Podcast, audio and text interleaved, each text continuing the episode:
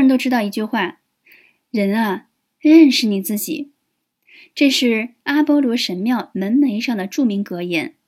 但如何做到？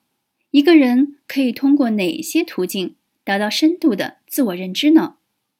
一，通过写作、绘画、做测试题，梳理自己的优点、缺点清单，请过来人点评，可以进一步认识自己。二，写作，比如用日记反思总结。三，写下人生目标。我曾经在二零一二年写下了一百零一个目标。用七年的时间完成了全部的一百零一个。写完目标清单那一刻，我突然意识到，原来我有很多以前从来没有敢想过会实现的事情，但其实内心是有这样的渴望和需求的。我明确了自己的需求，也是了解自己的环节之一。